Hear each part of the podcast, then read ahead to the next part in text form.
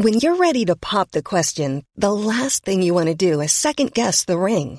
At Bluenile.com, you can design a one-of-a-kind ring with the ease and convenience of shopping online. Choose your diamond and setting. When you find the one, you'll get it delivered right to your door. Go to Bluenile.com and use promo code LISTEN to get $50 off your purchase of $500 or more. That's code LISTEN at Bluenile.com for $50 off your purchase.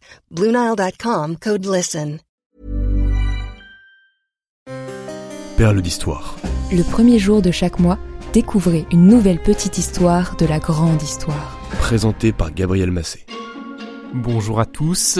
Lors de l'été 1858, une canicule s'est abattue sur la ville de Londres. La capitale britannique a alors été envahie par une insoutenable odeur.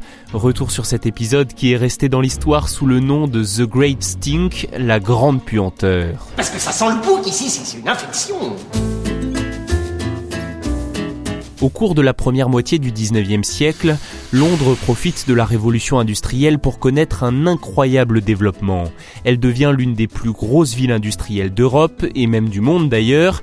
Les emplois créés par les industries permettent une augmentation démographique spectaculaire. En 1800, Londres comptait déjà près de 850 000 habitants.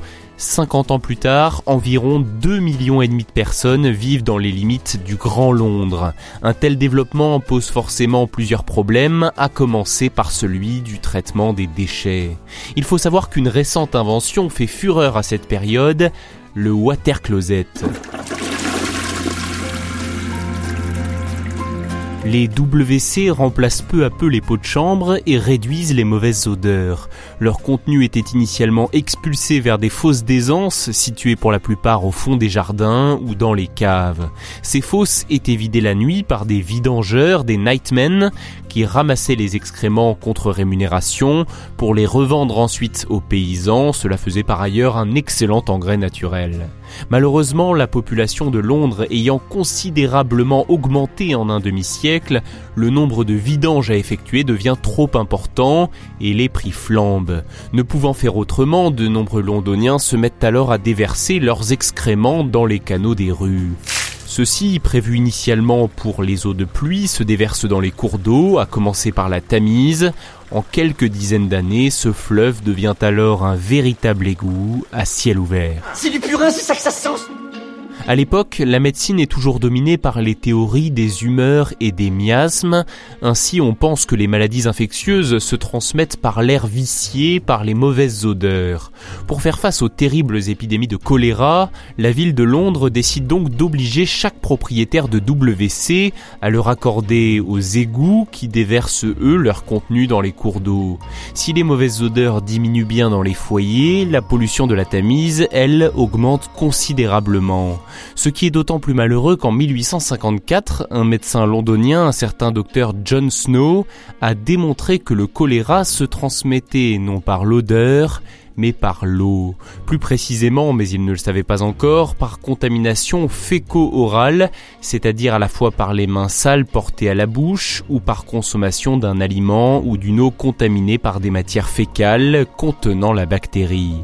Confronté à un retour du choléra dans son quartier de Londres, Jon Snow a reporté sur une carte les lieux où s'étaient déclarés les derniers cas, et il a découvert qu'au centre de cette carte macabre se trouvait une pompe à eau. Non sans difficulté, il est parvenu à convaincre les autorités londoniennes de démonter le bras de la pompe.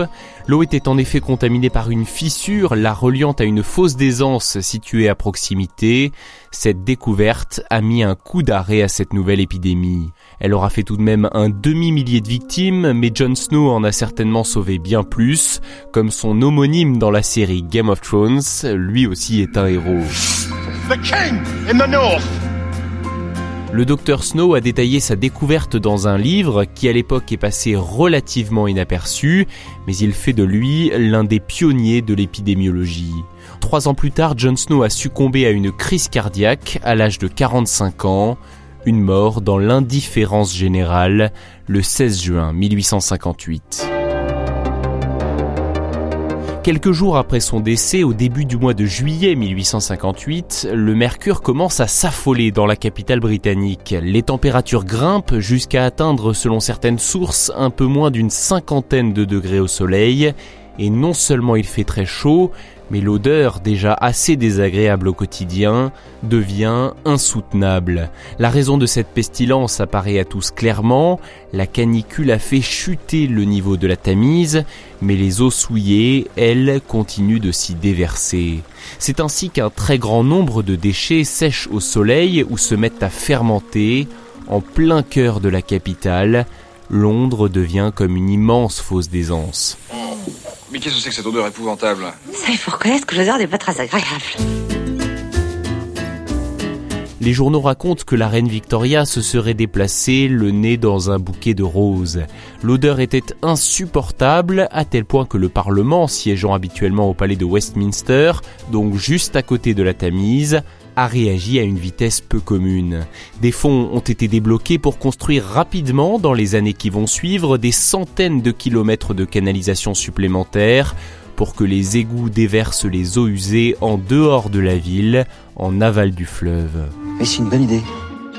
Cette grande puanteur a duré pendant environ un mois avant que la température ne redescende et que la pluie ne fasse remonter le niveau de la Tamise. Cet épisode toutefois a durablement marqué les esprits. Les nouveaux égouts installés suite à ce mois pestilentiel ont été construits sous la direction de l'ingénieur Joseph Bazalgette. La ville de Londres a ainsi pu poursuivre son développement économique, démographique dans de meilleures conditions sanitaires. Ces installations ont notamment permis de diminuer le risque d'épidémie et d'éviter toute nouvelle vague meurtrière de choléra. Il a fallu attendre une trentaine d'années pour que les travaux de John Snow, eux, se voient confirmés par un médecin allemand, Robert Koch. En 1883, celui-ci est parvenu à identifier la bactérie responsable de cette maladie mortelle.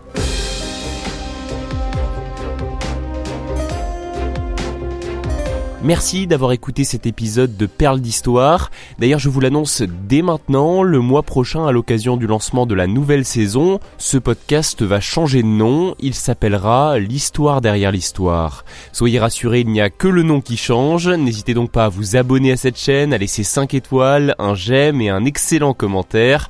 C'est important pour le référencement et ça fait toujours plaisir. À très bientôt!